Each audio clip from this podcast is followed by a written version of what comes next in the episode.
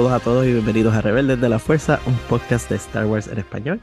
Y estamos aquí ya grabando luego del 4 de mayo. Estamos recuperándonos de lo que fue un 4 de mayo excelente. Yo le voy a preguntar a Potín si encontró la tarjeta de crédito que había desaparecido.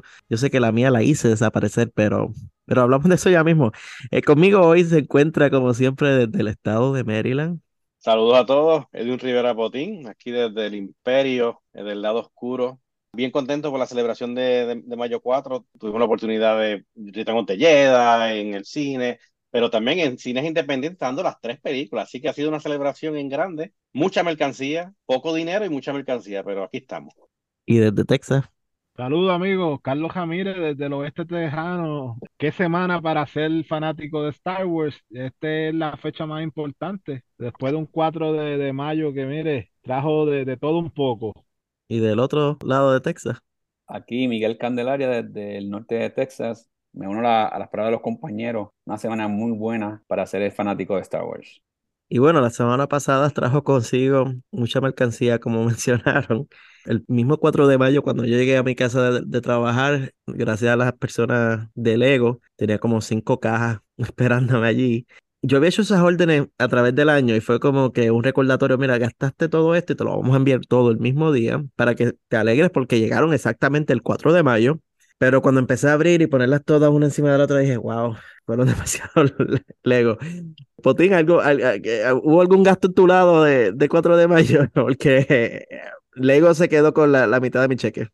Pues mira, eh, estábamos hablando de eso, que eventualmente yo creo que podemos hacer un videito sobre eso, porque tengo, tengo una historia de alguna mercancía, pero antigua, no nada nuevo. Tuve acceso a una, unas navecitas de Star Wars originales y unas figuras este, que vamos a estar desglosando en un video eventualmente. Sí, hubo un gasto, así que no puedo comprar nada más nuevo. Pero estoy contento con ese, con ese, con lo que encontré, porque figuras bien cuidadas, eh, de una familia que la tenía bien cuidado y nada, se están mudando y quieren hacer, y, y, bueno, tuve la oportunidad de poder adquirir algunas de esas, así que estaremos dando un video sobre eso, a ver qué ustedes opinan.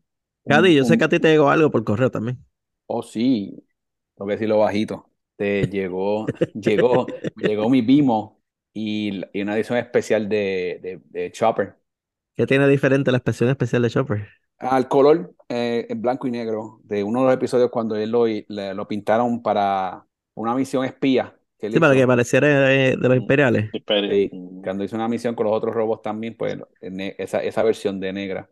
No tiene las mani, no tiene la, las palancas arriba, solamente, solamente el cuerpo nada más. O sea que eso te lleva a tres figuras entonces de. Sí, callado, callado, callado. Esto es en baja, oye, tranquilo. Pero espérate, ¿cuál, es el plan entonces para poder las esconde o nunca las abre? exactamente, ya me están mirando, espérate. pero sí, hay, hay, este, hay, hay, movimientos por ahí. Yo sé que estaba jugando Galaxy of Heroes, eh, el evento del 4 de mayo. Sí, sí, estuve tratando de adquirir los nuevos personajes que salieron para el 4 de mayo, lo transmití por, por Twitch, eh, mi Twitch personal, practicando para, para en un futuro usar el Twitch de, del podcast. Y no, una semana muy, muy buena. También ustedes, como dije, son mala influencia y terminé comprando una que otra figurita también y hasta un Lego ahí. Nada, nada tan tanto como ustedes, pero vamos empezando por ahí, ya está picando la vena un poco. También tuve la felicidad que me llegó el libro Path of Vengeance, La senda de la venganza. Todavía está cerrado y quedé con la sorpresa de que es el doble del tamaño de todos los otros libros que han salido de ese nivel de lectura de jóvenes adultos. Así que en los próximos días espero poder ver cuál es el desenlace en Dalna con la madre y la senda de la mano abierta y la senda del puño cerrado y y ver cómo entonces está concluyendo esta fase de la Alta República, la fase 2. Yo comencé a leer el, el Path of Deceive y tremendo, voy, creo que ya voy como por el quinto capítulo, me está gustando. Ay, Kefmo Sync, Kefmo, Kefmo. Me gustaba el lightsaber del de Kefmo, él tenía, eh, era amarillo, yo creo que era el lightsaber del, que era tremendo personaje, no te encariñes mucho de él. Spoiler alert, ahí se Contra, pero Potín, Oye, aquí nosotros hicimos una sección en podcast que se llamaba La tragedia de Kesmo 5, o sea, Sí, ya eso no, está no. spoileado. Ah, ah, bueno, ok, es que yo rápido me ataco. No, no, no, ya está ahí de que, pues, spoiler. No, no, que yo que lo vi, lo vi a leer como en 20 años, imagínate, voy a acordar, maldito, me lo ve. Sí, no, spoilearon". sí, sí, de aquí de a 20 años, ¿te acuerdas de la conversación que nosotros tuvimos la semana de, la segunda semana de mayo del 2023? Te, te felicitaría mucho. Bueno, eh, el 4 de mayo, como habíamos dicho antes, nos trajo nuevo contenido de Star Wars en el Disney Plus y fueron dos series nuevas. Una de ellas fue el segundo volumen de Visions con nueve episodios totales y las aventuras de los jóvenes Jedi y los episodios formales. Yo sé que estábamos comentando que no estábamos seguros si iban a lanzar episodios semanales, si le van a lanzar todo, pero ya nos contestaron, lanzaron siete y parece que esos van a ser los siete de la temporada, aunque no me sorprendería que de repente aparecieran más como hicieron con los cortos. Y también como discutimos en, la en el episodio de la semana pasada principal, de lo que hicieron fue que pues cada episodio, entre comillas, tiene dentro de él dos mini episodios. O sea que si tú ves el, el bloque de 30 minutos, la primera parte es un episodio, la segunda parte es otro episodio.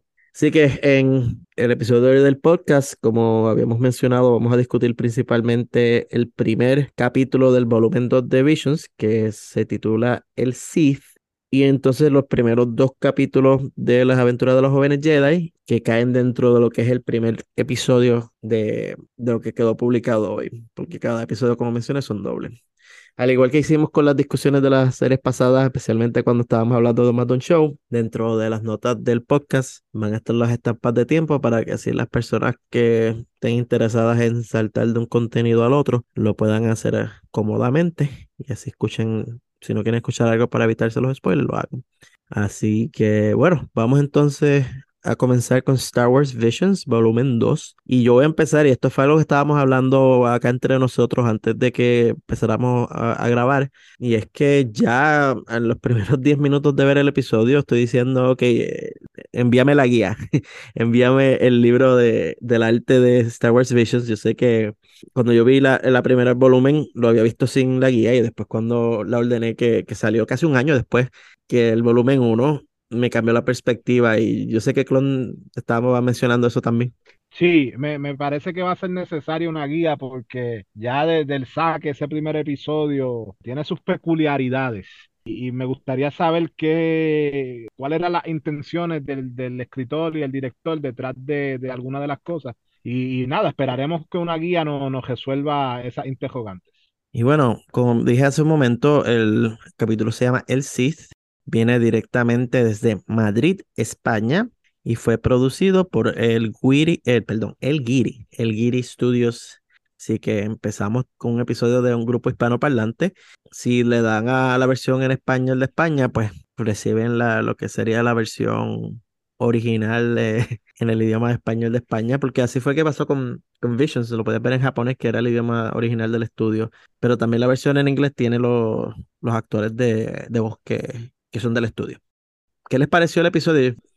Por mi parte, yo te digo que es, es uno de esos episodios que me encantaría que hicieran las figuras, porque tú hablaste, hablaste de la guía, pero, mano, a la verdad que, este, qué tremendo. Fíjate, yo, yo lo vi en, en la computadora, en un monitor bastante grande, con bastante fidelidad, pero lo quiero ver en una pantalla grande porque a la verdad que tiene tanto detalle impresionante, de verdad que hicieron un tremendo trabajo. Yo sé que es el primero, pero es mi favorito hasta ahora.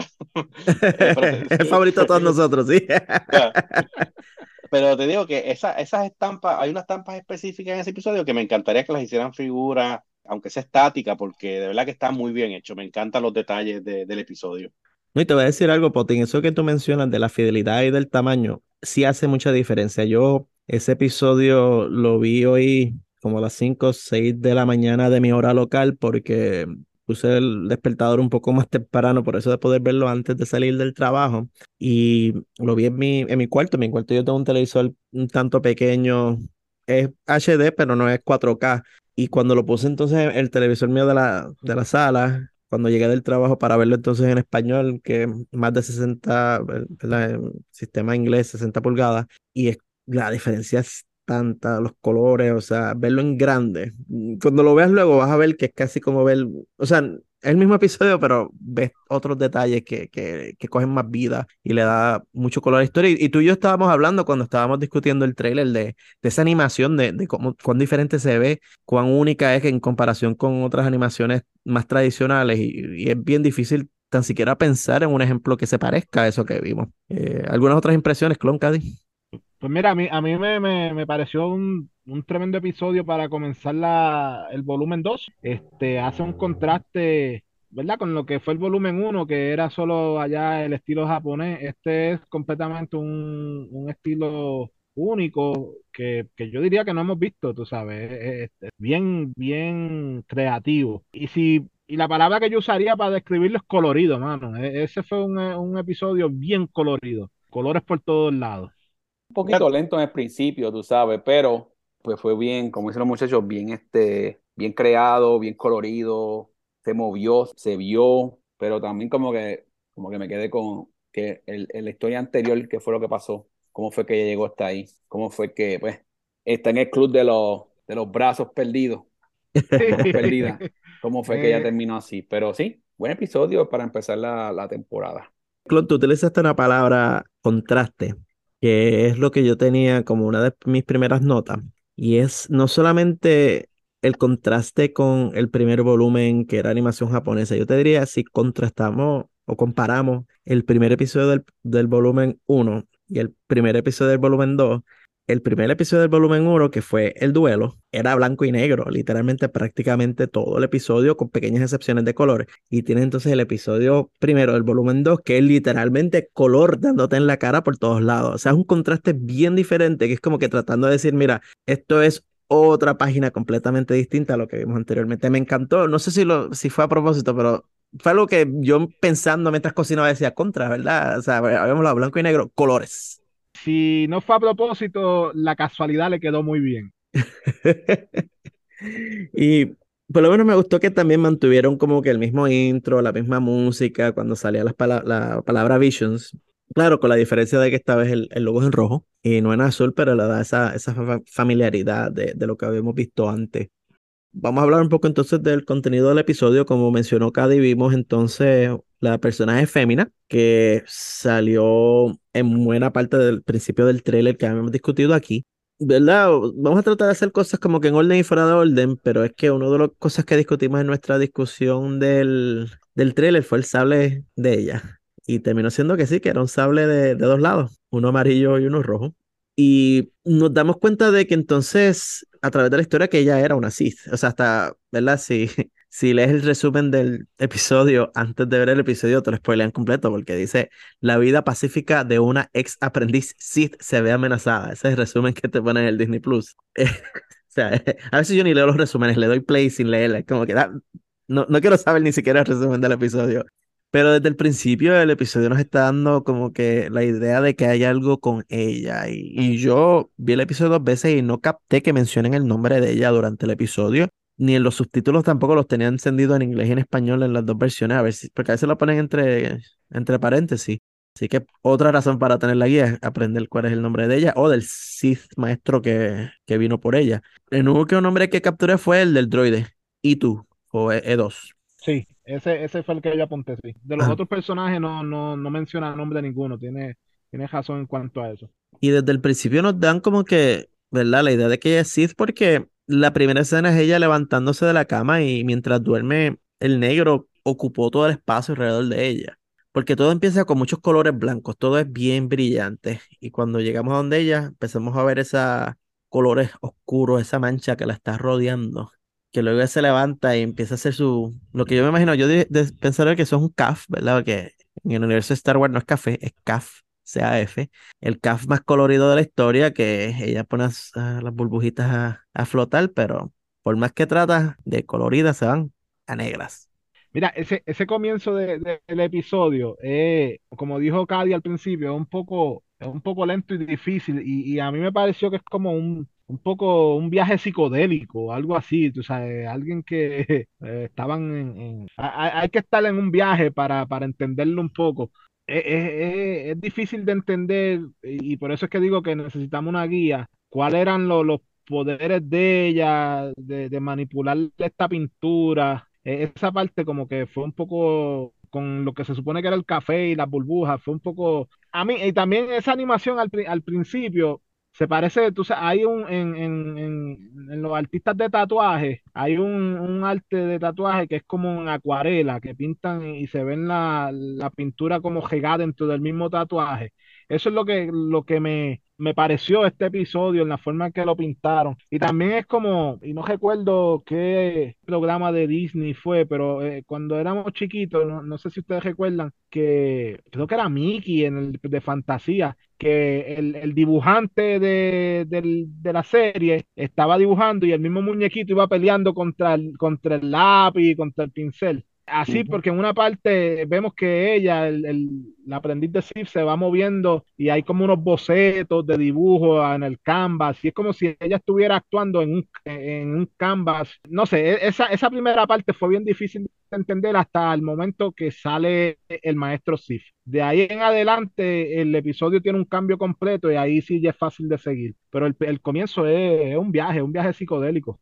Yo creo que esto cae bajo la categoría de que estábamos hablando cuando discutimos John Jedi Adventures, de que no, no lo podemos pensar mucho. Es una expresión artística que están dando, no podemos tratar de pensar de cuáles son los poderes, que sí que es simplemente expresión artística que ellos nos pusieron. Para mí que ella por ejemplo, cuando está sacando las burbujas que se convierten eventualmente en negra, ella primero como que crea los colores. Y la, lo que, la impresión que yo tuve desde ese momento y antes de ver el desenlace fue que ya había esta dualidad en su, en su carácter, donde ella quería ir hacia la luz, pero entonces el lado oscuro la volvía a alar hacia ella. Por eso es que ella como que se decepciona cuando todo se vuelve negro y es como que ese pull del lado oscuro que me recordó a Kylo Ren en las secuelas, porque Kylo Ren se pasaba mencionando de cómo el, sea, tenía esa dualidad de que el lado de la, de la oscuridad lo alaba para un lado y que si la luz me está alando también, que era como la conversación que él tuvo antes de matar al papá, a Han Solo en el puente, que él decía como que me siento alado por, por los diferentes lados de la fuerza.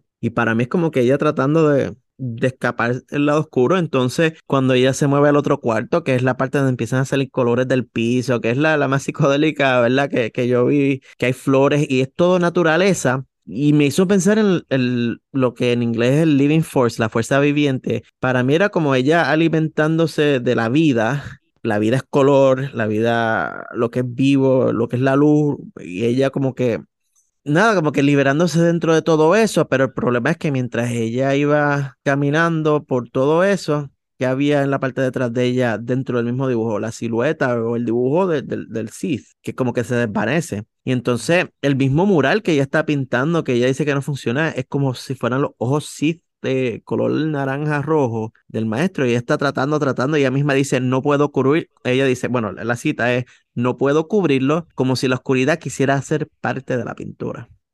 Y entonces la, el contraste que ya sale de esta parte que es bien colorida a la parte que parece más una nave y es como que se vuelve otra vez oscuro. Y entonces que ella se monta en una nave que es bien parecida al Wheel Bike que tenía General Grievous en las precuelas. La mejor, motora que, han enseñado en Star Wars la tienen ella, sí. Oye, Armando, este, algo que no tampoco mencionamos fue lo de la forma del robot. Este, si tú te fijas bien en el robot también, parece no, no es la estrella de la muerte nueva, sino saben en, en, las secuelas que hay eh, está el láser rojo ese, que es como estilo de, de Star ¿Es el, Star Killer Base. Sí, exactamente. Tú lo ves más o menos, tiene como cierto parecido al, al a ese, si te, te fijas. Sí, es como una bola dando vuelta y tiene tres patas después. Como que el, ese aparato con, con patas. De hecho, me puse a buscar cuál era el nombre de la nave, del speeder bike ese de, de las ruedas. Es un nombre que ni siquiera puedo mencionar, el Smeo Six Personal Wheel Bike. Ni idea. Y entonces también hay una versión que es el 48 Roller Wheel Bike, que no es canon porque salió en la serie animada original de Clone Wars.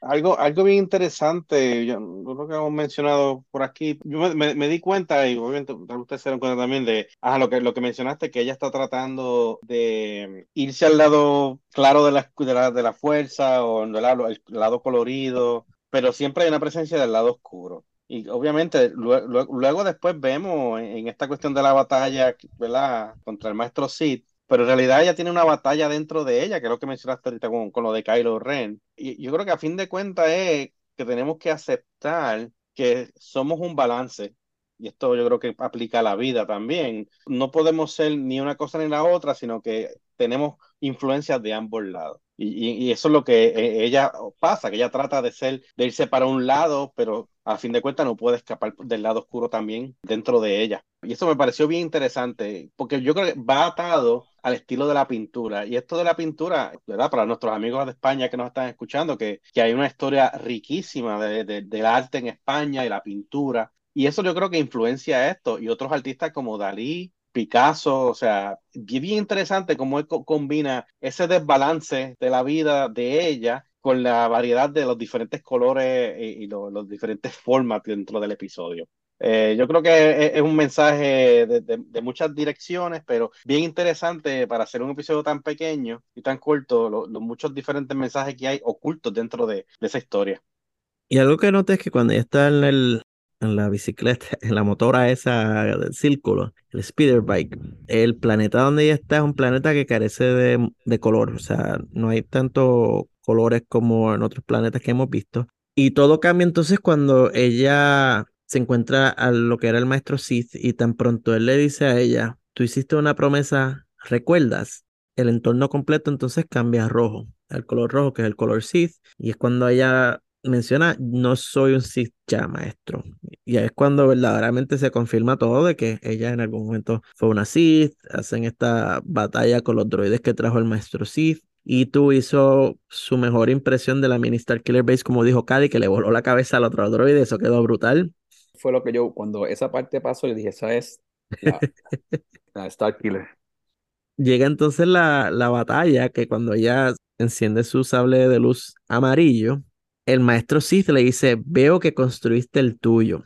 Y eso entonces me recordó a la línea que le dice Vader a Luke cuando Luke utiliza el lightsaber verde por primera vez, que es el lightsaber propio de él, que Vader le dice, ah, veo que construiste tu propio lightsaber. o sea, que ahí volvemos con la línea. Esa fue la parte cuando él se entregó en el bosque de Endor, que, el, que los Stormtroopers dice, mira, tiene un arma, entonces ahí fue que la cogió y dice, mira, construiste una también. Exacto, que volvemos a, lo que habíamos mencionado prácticamente en cada episodio del volumen 1, en esas comparaciones a, lo que fue la trilogía original o a las películas.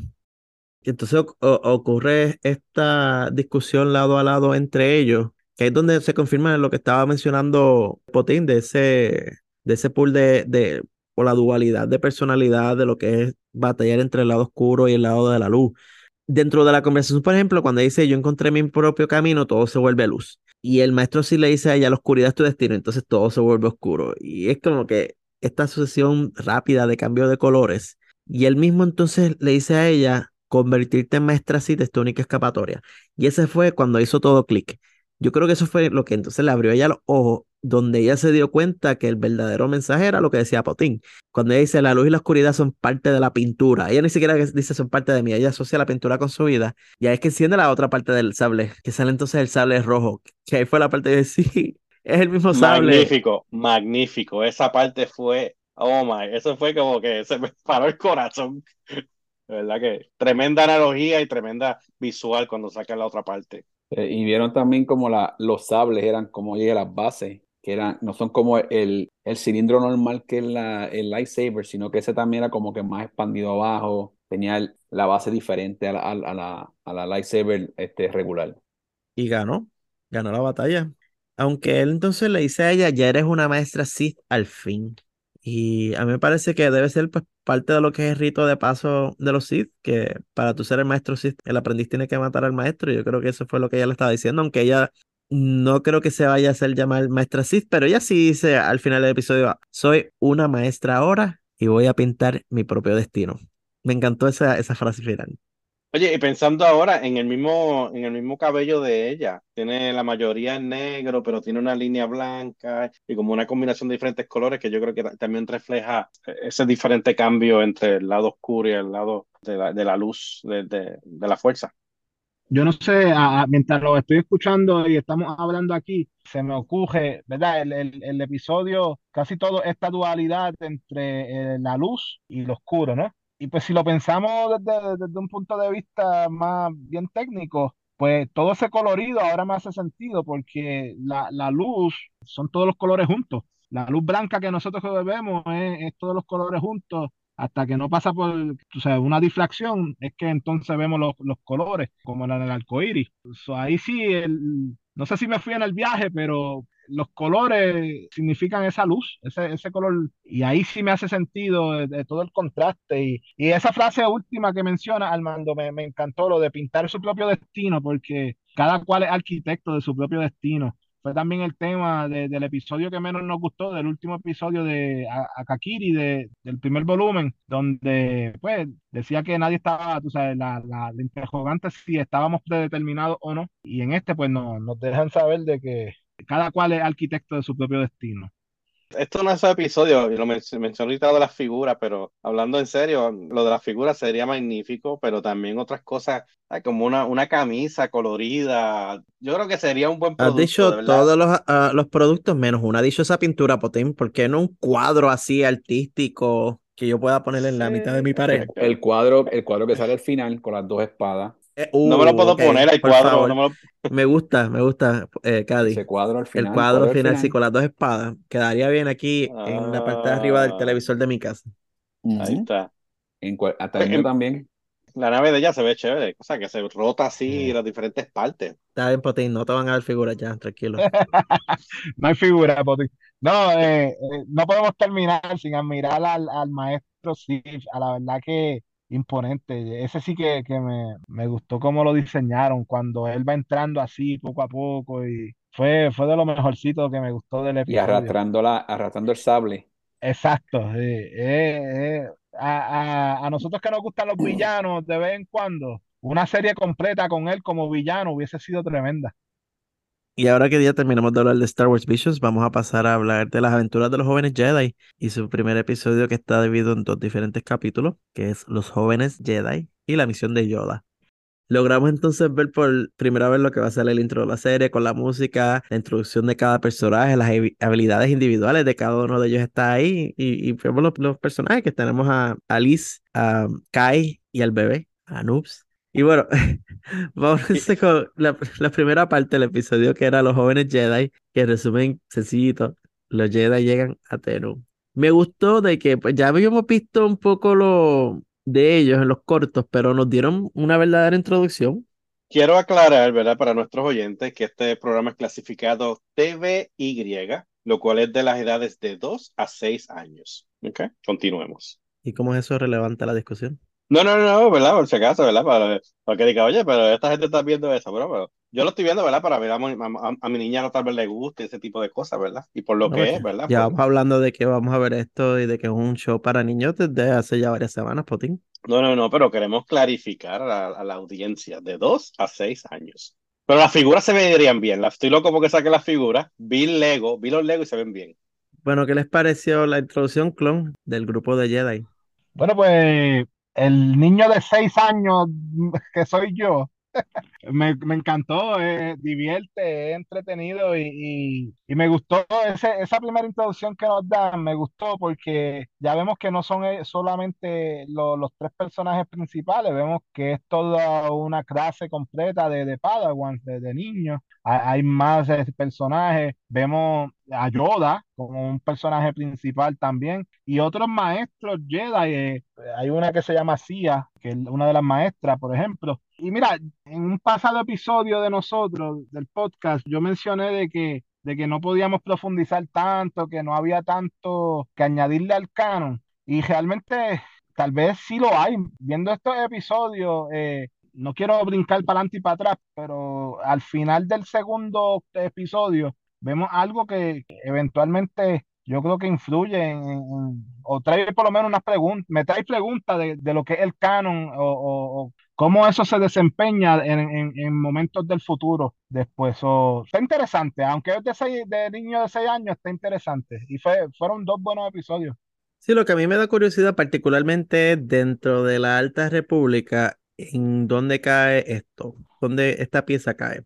Mencionamos, como tú dices, Clon, anteriormente, la necesidad de no darle mucho cráneo a la parte del canon, porque, como mencionó Potín, esto es un show para niños de 2 a 6 años que en verdad no hace, no hay por qué darle canon, pero a la misma vez esto se está alimentando de, de un fundamento, de una base que viene del canon. Y pues habiendo ya visto que la Alta República tiene una porción que es bien, bien antes de casi 300 años atrás versus una versión que es 150 años atrás de las precuelas, más entonces la versión Acolyte que es 50 años antes de las precuelas, estamos hablando de ya oficialmente tres cronologías diferentes de la Alta República y este show está en cuál, en la era de la primera fase, de la segunda fase, de Acolyte, ¿es relevante, no es relevante? Mm, who knows, ¿verdad? Pero en mi parte, en mi lado, me gusta ver que ese estilo artístico de cómo se ven los trajes de ellos, cómo se ven los lightsabers, se mantiene esa estética aún en este show que es para niños, o sea, no, no es ignorada, por así decirlo.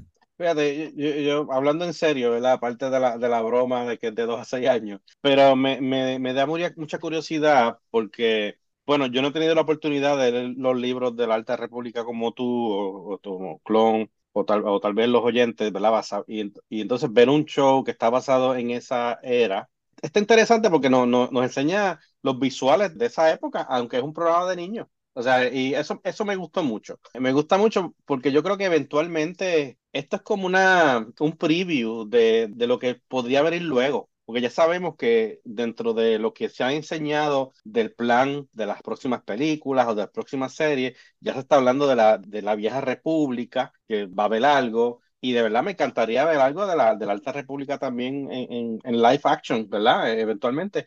Dentro de todo, me, me, parece bien, bien cute de la manera como lo hacen, los mensajes que están atados a, a los episodios eh, trabajo en equipo. Eso me parece, me parece muy, muy, muy chévere. Pero no, eh, en serio, otra vez, me gusta ver visual, la parte visual de la Alta República, que no he tenido la oportunidad de leerlo, pero verlo en, en acción, todos los elementos que hay, y ver a Yoda con, y ver a Yoda como teenager, ¿verdad? Porque está más joven.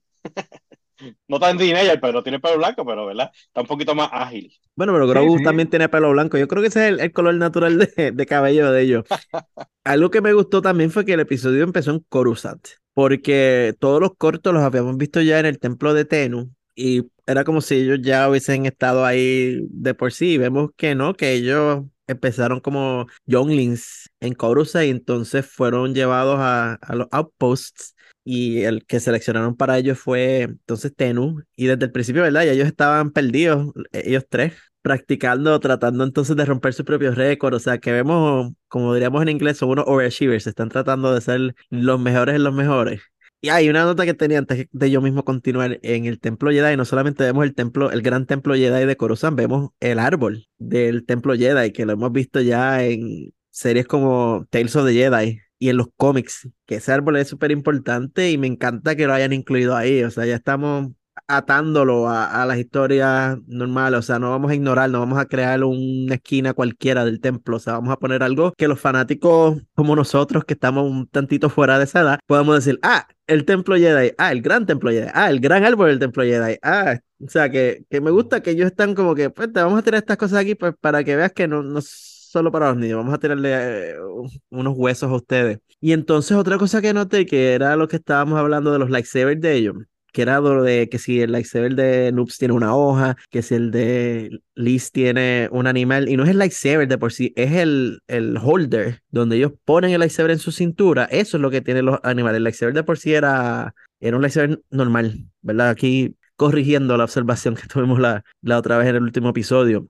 Vemos entonces, como habíamos hablado, las moralejas, y aquí vemos cuando ellos están tratando, haciendo su práctica, que al principio Kai no quiere aceptar la ayuda de sus amigos y entonces es que se da cuenta que se ven problemas. Y es que Liz le dice, mira, no tienes que hacerlo todo solo, Kai. Y de verdad, eso es una moraleja que, vamos, hasta los adultos se la pueden aplicar.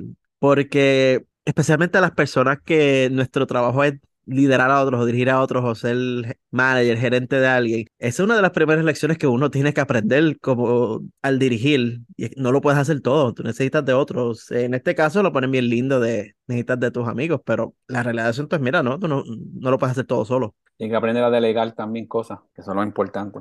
Exacto, en este caso es cooperación, no tanto delegar, pero cooperación entre, entre amigos.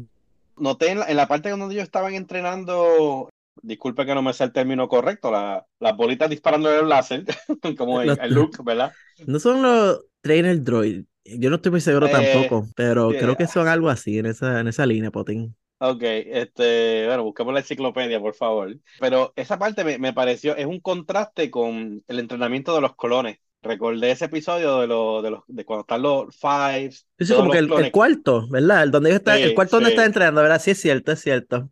Pero lo que sí es que estoy recordando que esa parte del entrenamiento yo creo que fue en camino, en, en Clone Wars, y esto es en Coruscant, ¿verdad? Pero yo sé que también ellos entrenaban tal vez en Coruscant, no sé, pero que hubo un contraste ahí en esa parte del entrenamiento, me pareció el cuarto bien, bien parecido a eso. Lo cómico de esto sería, como siempre dice Clone, no, que si no bien los muñequitos te perdiste la mitad de la historia. Imagínense que luego en el futuro creen una serie anima de, en live action o una película y tengamos que hacer referencia a este show de cosas que salen aquí. Eso sería lo más cómico de todo O que esto. los niños, ¿verdad? Salgan ya más adultos. Si muchos años después nos dieron a que él era Beck, así de la nada, quién sabe si de, de repente en algo, en Día Colite, ¿quién es ese? Kai Brightstar. Hay que saber quién es quién. O en un libro de la Alta República, la fase 3, que viene ahora. La fase 3 viene ahora en noviembre. Y este show está saliendo en junio. ¿Y qué tal si en la fase 3 sacas una página y mencionas, ahí estaba Kai? Wow. Es Bueno, posible, son, son parte de la historia, ¿y por qué no? De verdad, ya. Mí pregunta a mí, me pregunta a mí que digan, ah, está Noobs, pero... Ay, no te brincan un pie ahí el Armando. Se No, cae, vi- se desmaya, se desmaya. ¿No viste a Noobs en sus bailecitos que hizo a cada rato el episodio? Noobs estuvo brutal en todo. Pero anyway, volvemos.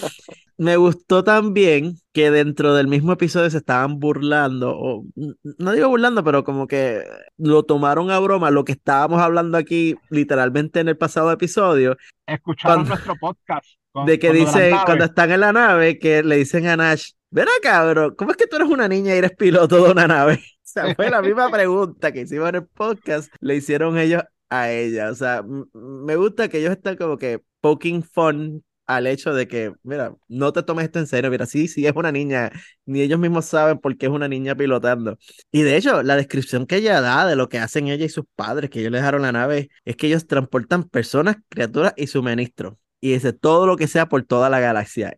Eh, me hace casi pensar que son smugglers, así como Han Solo, ¿entiendes? No, no, yo para mí, yo lo veo a ella como que sutilmente, no lo van a decir, ¿verdad? Porque es para niños, pero eso de transportar cualquier cosa no es, eh, no usualmente no es de los negocios más, más legales que puedan haber en la galaxia. Tal vez con licencia poética, sí, puede ser que estén jugando. O pensemos que, pues, que tenían un, un negocio legal de transportista y, pues, Bueno, porque la Alta República también, el último negocio que era legal de transportistas terminó siendo, que era casi esclavitud, que o sea, todo un reguero de la Alta República también, eso de transportar. Pero nos, bien, nos enseñaron la parte de adentro de la nave, tienen holojuegos, y esa mesa de holojuegos es casi como la del Falcón Milenario. Ese fue como que el callback otra vez a eso. Y la frase de ella, mi, mi nave es su nave, como mi casa es su casa. Ajá. Y entonces, dentro de esa conversación que están teniendo con Nash, porque Nash de por sí tiene como que un cierto de, tipo de ignorancia de lo que son los Jedi, me gusta que ellos están empezando a definir lo que es un Jedi eh, de la manera más básica, porque volvemos, la realidad del asunto es que esto tal vez sea la introducción a Star Wars de niños Ujú. Niños y niñas que los papás dicen, mira, yo no quiero poner a mi niño a ver una película de Star Wars donde sale Obi-Wan Kenobi en la cantina de Mos Eisley y le pica el brazo a alguien y vemos el brazo en el piso con dos o tres manchas de ketchup. Y dice, pues no, te voy a poner la, la introducción tuya es la aventura de los jóvenes Jedi. Y y le estás explicando, dice, ah, que sí. Hablan de, de lo que es un Jedi, hablan de por qué pueden mover los objetos, qué conlleva usar la fuerza, que es que le dicen, mira, eso no es simplemente yo mirar y, y el artículo se mueve, o sea, mover artículos con la fuerza lle- conlleva esfuerzo, conlleva concentración. Y pues es bueno ver eso, porque entonces vemos, ¿verdad? Que está cumpliendo ese propósito de que entonces cuando esos niños crezcan ya tienen una familiaridad que tal vez ninguno de nosotros teníamos, ¿verdad? Porque era, nosotros empezamos a atar los puntos según veíamos las películas. Lo único, bueno, los cuatro aquí, lo único que teníamos para seguir era la trilogía original cuando crecimos. Eh, así que eh, me parece... animada, nada más. Exacto, sí, sí, eso y el, y el Holiday Special. Anyway,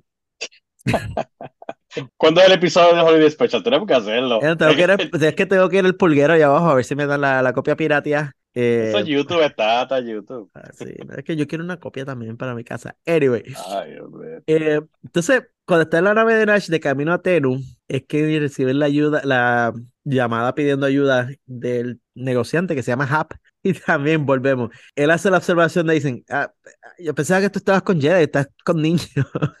Sí, que es lo mismo. Y ahí es cuando ellos dicen, ah, nosotros somos Jedi, vamos a ir a ayudar. Y, y entonces cuando llegan al negocio de Hub me pareció que era más como un tap room, o sea, eh, de, de cerveza, que, que uno- pues, estaban atrás y tú ves al heraldo, ¿verdad? Parecía, vamos, Potín, dime que no, que parecían los, Ah, los- los taps de que iban a, a darle, dame un- una pinta de cerveza. Sí, yo no sé si esto es apropiado para, para los niños. Yo, a mí, yo entiendo, sí, esas- esos mensajes subliminales como que se cuelan dentro de estas caricaturas. De la misma manera que cuando nosotros éramos chiquitos había violencia en los muñequitos. Y entonces vemos también la introducción de, de Tabor, que es el pirata. Me encanta que él dice, ser pirata es divertido. Esa es, su- esa es la razón por la que él es pirata, porque es divertido. yo, yo estoy loco por saber quién, quién está en ese casco. Ah, ya, tú quieres que le quiten el casco a Tabor. No, yo quiero ya saber quién es, porque bueno, ya me da curiosidad. De verdad. Vemos entonces que dentro de esa confrontación con Tabor, la lección que aprendieron al principio de que tú no puedes hacerlo todo solo es que la utiliza eh, Kai, porque Kai se encuentra con que le están cayendo las ramas encima y él está tratando de aguantarlas con la fuerza y él se da cuenta de que no puede solo y entonces que Noops y Liz lo ayudan y es el momento de, ah, aprendieron algo. Usando eso es que le llaman, llaman a, a Nash con el com y ella viene con la nave y, y terminan cogiendo de idiota otra vez al, al pobre de Tabor que no logra robarse nada y que parece que va a ser el, el villano que van a vencer semanalmente, el pobre Tabor. Sí, me, me parece que ese va a ser el villano recurrente. Cada semana va a coger su, su pela, va a tratar de jo- jobar algo, una aventura, de jobar algo y, y- y los Jedi, los niños lo van a, a- a parar. Si vemos ambos episodios que vimos hoy, eh, que, que estamos discutiendo hoy, tienen esa misma estructura. Eh, al comienzo de- del episodio hay una lección, ellos aprenden algo y después lo van a poner en práctica. En el primer episodio no se ve tan directo porque la, la lección no, en una es con, eh, allá en el templo Jedi y acá es solamente sostener las jamas que van cayendo. Pero en la segunda lección, y no quiero brincar al otro episodio, pero es, es literalmente la misma prueba, se repite, le da la oportunidad a, a ellos de volverla a, a- tener la misma prueba. Y creo que esa va a ser la estructura. No- me, me atrevo a, aventurarme a hacer esa predicción de que los episodios me huele que van a ser así. Bueno, tengo unas notas finales aquí de la primera parte de este episodio. Primero, el nombre de la nave de Nash es Gavilán de Fuego. Y dime el nombre de una nave que también podría ser el nombre de una telenovela. Gavilán de Fuego. Uh, te fuiste pasión de, pasión de gavilanes. Televisa presenta Gavilán de. Fuego. Sabes, aprendimos el nombre de, de la camorrean que, que estábamos hablando que se ve súper cute y es Pord, P-O-R-D. Y el droide que está con Tabor es EV3 o EV3. Que tuve que ¿Es el pequeño o el, o el grande? el- no, el pequeño es el RJ83, que es el droide de Nash, que es el nombre por of the Jedi 83. Y entonces el más grande, que es el que está con Tabor, es EV3 o EV3. Bueno, la cabeza de él, y esto vamos un poquito más atrás a la historia, hay una película que se llama Short Circuit o Cortocircuito, esto fue 90, 80, era Johnny Number 5. Esa, esa es la misma cabeza de básicamente de yo- del robot ese de esa película. Fue lo primero que recordé, Johnny Number 5. Estaba pe- tratando de ver si el nombre tal vez conectaba de una manera u otra. Yo estoy loco que saquen el Funko de RJ83. Está cute, está cute. Y el de Noobs también, ¿verdad, Cady? Ah, maybe. O sea, quizás, No. quizás. Está en Sí, un viaje ese Noobs. Este, el noob, noob Está está un viaje como muy sí, está overrated, un viaje- está muy overrated. ¡Ey! Siempre. ¡Ey! ¡Ey! Hasta ahí Está llegamos. overrated, está overrated. Pero nada, Conti- continuamos, conti- continuamos. No, pero te quiero decir en serio que me gusta mucho el arte. O sea, es un arte bien cute. Especialmente el, el, el lechoncito, la lechoncita. Estoy loco porque la saquen. Tiene La nombre, tiene mi- nombre. Port, Port. Ah, Por- ah, perdón, por, por poner- voy a comprar y voy a poner en mi oficina. y ojalá que- Sí, no. Bueno, vamos, vamos con la segunda parte de este episodio que nos vamos a quedar dando vueltas. Se llama La misión de Yoda. El resumen es, los jóvenes Jedi luchan todos juntos contra un droide de entrenamiento. Y, y en verdad que eh, yo creo que he visto esa definición como para cuatro episodios de Jedi Adventures. eh, Le, le siguen poniendo la misma definición. eh, Está terrible. Siguen mezclándolas, sí. Bueno, hay un droide de entrenamiento. Aquí sí hay un droide de entrenamiento. El episodio sí empieza, o sea, no, no, está en verdad. Da miedo. Way, da miedo. El que tiene muchos brazos, ¿verdad? Sí, sí, no, no. Sí, es- Ok, algo No que voy a decir es que no había notado que el sable, hasta que pasó este episodio, que el sable de luz que tenía Kai no era del color que de todos los que habíamos visto antes.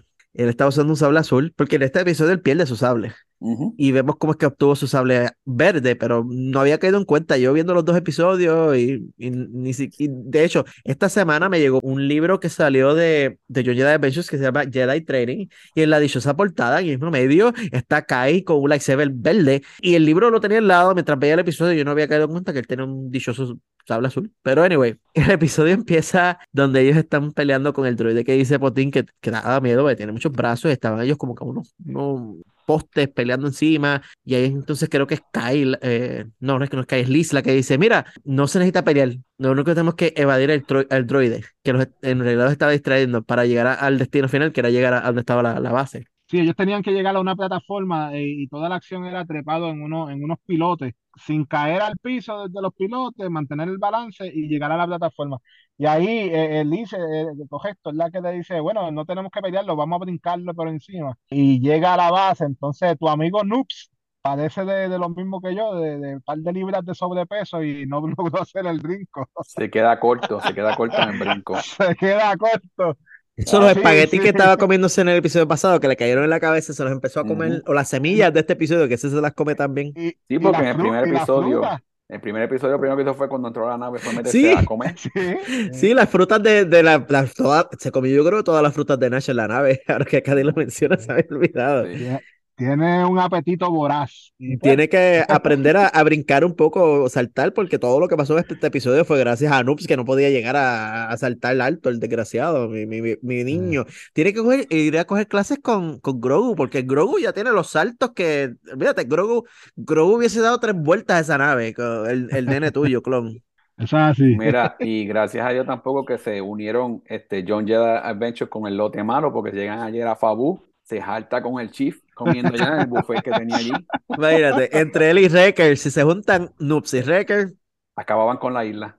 se queda sin comida la isla. Tienen que irse a pescar todos los días los, los- los peces gigantes de allá. Sí, Noobs, entonces caí, volvemos. eh, te digo, o sea, son lecciones para niños, pero también son casi aplicables para los adultos porque él trata de hacer dos cosas a la vez y se da cuenta de que, mira, hacer dos cosas a la vez no necesariamente va a funcionar y en este caso lograste una, pero fallaste en otra. Y por culpa de él, el nene se cayó. Lo que pasa es que Noobs, ¿verdad? Eh, como es un nene bueno, lo perdonó. Y le dijo, está bien, yo sé, le dijo, No, se cayó porque Ok. no pudo. le dijo, Se ok. cayó porque no pudo. Bueno, Kai lo pudo haber usado la fuerza y ponerlo en la nave. Lo que pasa es que Kai quería, "Ay, yo puedo, Pero yo puedo. Se hizo el más, el más también- macho. También Lisa estaba arriba, que podía ayudarlos también. Ya, ya le estamos buscando muchas patas al gato aquí. Y bueno, le estoy dando la culpa a, a Kay nada más. Pero, bueno, Eh, la cosa es que eh, tenía un, eh, tenía un propósito. Y es la, la clase que nos dio Yoda. Él sí, tenía que caerse para que Yoda nos dijera de que el sable era reemplazable, pero la vida de Noobs no. Lo que pasa Y- es que lo que dice Cady tiene mucho valor, porque es que te voy a admitir que hubo un momento que decía, pero ¿qué está haciendo esta nena? Ayuda, Noobs, ¿qué tú estás ahí? Ay, ven, brinca, brinca, pero chica, tú no ves que está jodido el pobre Noobs allí cayéndose y ella está mirando ahí haciendo nada. Es que no puede, eh, no seas tan inútil, pero nada, el pobre Noobs se cayó. Ok, otra cosa, otra cosa, ¿verdad? Y esto, eh, yo sé que todavía nuestro destino internacional número uno es España. Y de nuevo le doy mis agradecimientos a la gente de España porque cada vez que veo los analíticos hay más provincias de España que escuchan el podcast. O sea, mi mente sigue volada en cantos de, de la cantidad de gente que nos escucha en España, considerando que hablamos tan diferentes de ellos. Pero nada, se les agradece 100% y gracias por escucharnos. Pero esto es más para la gente de México, que es el segundo país que más nos escucha, que también muchas personas de México están, están de hecho, casi la misma cantidad de gente de España y México, son los dos países principales. México lo va a entender más que España. La voz en español de Yoda. Yo no sé el nombre de quién es esa persona, pero ese actor de voz, te juro que yo llevo escuchándolo por, mm, desde que yo soy niño. O sea, por más de 30 años, esa voz, yo- cuando él hablo, yo dije, "Ah, ese tipo. No te puedo decir exactamente ahora qué voces, en qué programas, pero esa voz yo la he escuchado en películas en español, esa voz yo la he escuchado en series animadas en español desde que yo era pequeño. Yo no sé quién es esa persona, debe ser como un Don Francisco del doblaje en español, porque ha tenido vida eterna y todavía sigue haciendo las películas. Y por más que intente hacer la voz de Yoda, sigue siendo como que parecido. Digo, es, es fácil de resolver el misterio. Lo único que tengo que hacer es como darle mm, bien adelante a los créditos cuando al final salen los créditos de todos los idiomas. Y no lo hice, pues por falta de tiempo, pero lo único que quiero decir es que esa voz es eh, bien similar, bien parecida. Me dio como que un pequeño tic de flashback. Entonces, ¿verdad? Más allá de yo superando la voz de Yoda, y, lo que ya mencionamos, yo escribí la cita de lo que dijo Yoda y, y es enfócate en ayudar a otros Jedi, no objetos. Un sable de luz se puede reemplazar. Qué palabras más lindas. Que dicen, la vida es importante, lo material no. ¿Cuántas veces nuestras madres no nos han dicho eso? ¿Cuántas veces yo le tengo que decir eso a, a las personas cuando estoy dando entrenamientos? De si hay un fuego, sal, olvídate, deja las cosas atrás.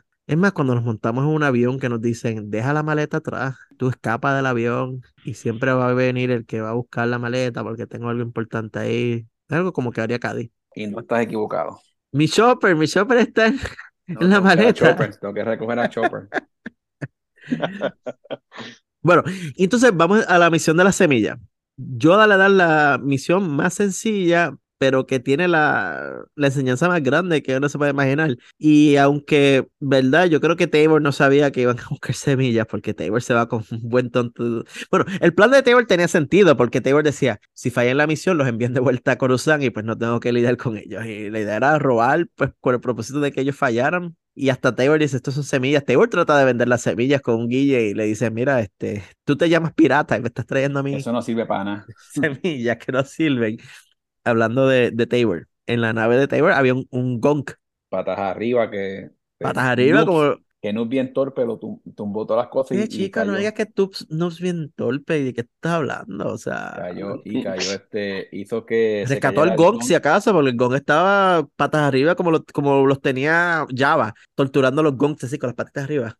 Que por alguna razón los gongs sentían el calor y gritaban como si, como si Sí. sintieran dolor. Pero Gonki, Gonki, vamos a hablar de Gonki también, es como en el Bad Batch. Anyway, ¿Verdad? Se puso a caminar y lo tumbó todo, hizo todo el revolú Y se cayó otra vez y no hizo el salto y nuevamente el pobre Kai tuvo que tomar la decisión entre el sable y Noobs y, el- y Noobs. y tomó la decisión correcta. Siempre, siempre la decisión correcta es rescata a Noobs. Es más, si alguno de aquí en este podcast tiene que perder un brazo, como han hecho muchas personas de Star Wars por Noobs, sacrifiquen su brazo porque Para el nada. nene, el nene. Tú serás, tú, tú, tú sí- tú sí lo harías. Bueno, me gustaría ver una, una versión de Nuke sin con un brazo mecánico. Con el guante Bueno. negro. Guante. Anyway, el que Noob se haya caído era necesario porque le enseñó a Kai Braistar la importancia de ayudar a otros, la importancia de dedicarse a una sola cosa y de ayudar a otros. Y no solo eso, las semillas de por sí sirvieron como una analogía a la juventud, a los younglings, a cómo algo tú lo debes cultivar y va a crecer como algo grande y fuerte. Es verdad que esas semillas tiraban fuegos artificiales. Y luego de eso, entonces Yoda le da a Kai el lightsaber verde, que de hecho hay que hacer nota, los lightsaber o los sables de luz que ellos utilizan son sables de entrenamiento, que no son los mismos sables normales de un adulto, los sables de entrenamiento que lo hemos visto ya antes, no, esto no es algo nuevo, esto no es algo de esta serie, se han visto antes en los cómics y en los libros, no cortan. Por eso es que ellos a veces se dan entre ellos y no, no se cortan, porque el sable real de ellos es una ceremonia aparte que la vimos en Clone Wars con Ahsoka cuando es- hacen la selección del cristal Kyber y entonces construyen su sable. ellos no son ni siquiera que- Padawan. Y recuerda también que no fue cualquier sable, fue el de Yoda cuando era Sí, el de- entrenamiento. El sale de entrenamiento de Yoda, de, de- que ya cae ahí, se trepó, ¿verdad? Es la, la- él es la hostia de, de los Young Jedi. A eso, a eso quería llegar. Esa fue la parte crucial de que me pregunto, le, le añadió al canon, tú sabes, ya tenemos una persona que tiene el, el sable de aprendiz de Yoda. Eso es grande, es, algo especial. Kai Brightstar es Una estrella Jedi. brillante, es una estrella brillante. Eso es así. Lo que sí me gusta de esto es que pues están teniendo finales felices y la alta, porque la Alta República hasta ahora, eso de final feliz y la Alta República no mezcla, porque no han habido muchos finales felices. Lo más que hemos visto es destrucción, muerte, destrucción, muerte, destrucción, muerte los Jedi, cogiendo paliza tras paliza tras paliza. Hay uno que se llama El Sarman, que estaba con los pantalones abajo en la cama con otra Jedi mientras estaban destruyendo los Nihil en una ciudad. Ven, historias felices, es bueno dentro de la Alta República. Me alegro que sea esto. Yo espero, ¿verdad? Que no nos vuelvan a, traer de adultos y entonces digan, ¿te acuerdas de Kai? Sí, mano, pobre Kai murió cuando un Nameless le chupó la vida y lo convirtió en, un Husk en ceniza. Recuerda que Kai es un, como dicen acá, un Racing Star. Está bien, no, pero es que los nameless no, no les importa si eres un Racing Star o no. Mientras más fuerza tienes, más se alimentan y, y cuando empiezo yo a leer Path of Vengeance, uh, un PayPal que mueren en, en Dalna. Eso me acabo de decir. Pero bueno, yo creo que fue un buen comienzo, fue un comienzo interesante. Nos quedan seis episodios dobles, lo que significa que son literalmente 12 episodios. Así que, de hecho, en nota de programación, para explicarles cómo va a ser la cobertura de estos episodios en nuestra segunda temporada de Rebeldes de la Fuerza, vamos a mezclar nuestra cobertura de Visions y un Jedi Adventures con otros temas y otros elementos que han salido del universo de Star Wars en los pasados meses, ya que estos dos programas, el Disney Plus nos dio todos los episodios de golpe, más fácil para nosotros discutirlos a nuestro propio ritmo y así pues podemos incluir otros temas. Ya para agosto, que nos llega el próximo programa episódico semanal que es Azoka. Y ahí pues volvemos más al formato que estábamos teniendo de semanalmente hablando del episodio de la semana. Así que el próximo episodio de Rebelde de la Fuerza, finalmente, después de muchos anuncios, preámbulos y decirlo, vamos a grabar la próxima semana, la que viene, la que viene más arriba, finalmente venimos con el episodio de la batalla de Jeddah y de, que es el libro de la Alta República, mitad de la segunda fase, que fue el libro de audio y luego salió el libreto en forma de libro. Y vamos a tener una discusión completa. De, vamos a traer un, a Cristian, que estuvo en el episodio de Naturaleza, que le dijimos, vamos a hacer el episodio y se leyó el libro como que, en, ¿cuánto fue? ¿En dos días o tres, clon? él voló por ese libro. como en dos días, dos, tres días. Así que vamos a ir con una discusión de eso, que es un buen punto porque es un libro bastante neutral que tú puedes leerlo y entonces ir para atrás a Path of Deceit y, y no te hace problema. O sea, no, no necesitas como que hacerle un orden específico. Y considerando que la primera fase es el comienzo de la Alta República, pues es un buen punto para empezar. Y entonces ir nosotros aquí creciendo esa historia hasta noviembre, que entonces que comienza la fase 3, que es el desenlace final de la Alta República. Así que en los próximos meses pues, esperamos poder hablar de eso, un poco más de la fase 1, adentrarnos en la fase 2 y prepararnos entonces para noviembre. En dos semanas entonces volvemos con la discusión del segundo episodio de ambos shows, que es de Visions y de las aventuras de los jóvenes Jedi. Y más adelante, dentro de como tres semanas más o menos, vamos a empezar nuestra discusión de videojuegos con Jedi Fallen Order, un repaso a lo que fue esa historia, para eventualmente adentrarnos a Jedi Survivor y entre medio Jedi Battle Scars, que es el, libro de Cal lo que pasó ahí. Así que tenemos mucho de qué hablar, mucho contenido y, y mucha variedad. Así que las próximas semanas vamos a hablar de diferentes cosas. Así que hay temas, hay temas de más. Hay un plan y una juta. Ahora hay que seguirla. Exacto. Bueno, y con esa nota, Potín, ¿dónde pueden los oyentes encontrarte? Me pueden encontrar en Twitter como Edwin Pot Rivera. ¿No? A mí me consiguen hoy y siempre bajo Caferato en todas las redes sociales y The Mystical Order en, el juego de Galaxy of Heroes. Cadi. Instagram y Twitter como Cadi2334. Y a mí me pueden conseguir en Twitter y en Goodreads como Coqui572. Y con esto vamos a concluir nuestro episodio de hoy, dedicado al comienzo de, de temporada de Visions Volumen 2 y de la aventura de los jóvenes Jedi. Recuerda suscribirte a nuestro podcast en tu servicio de preferencia y si te gustó el episodio apreciamos que nos dejes cinco estrellas, una reseña y así ayudas a otros a que nos encuentren. Sigue nuestras redes sociales en twitter.com, diagonal rebelde fuerza y en Facebook e Instagram bajo rebeldes de la fuerza y suscríbete a nuestro canal de YouTube en rebeldes de la fuerza. También puedes apoyar nuestro podcast convirtiéndote en un rebelde de la fuerza en nuestro Patreon, es patreon.com diagonal rebeldes fuerza. Y si tienes alguna pregunta o comentario para los panelistas, nuestro email es rebeldesdelafuerza at gmail.com. Gracias por escuchar Rebeldes de la Fuerza. Nos vemos en la próxima. Muchas gracias por el apoyo. Recuerden que Star Wars es familia. Se cuidan familia. Hasta luego. Gracias por escucharnos y sigan regando la voz. Para luz y para vida. Hasta la próxima.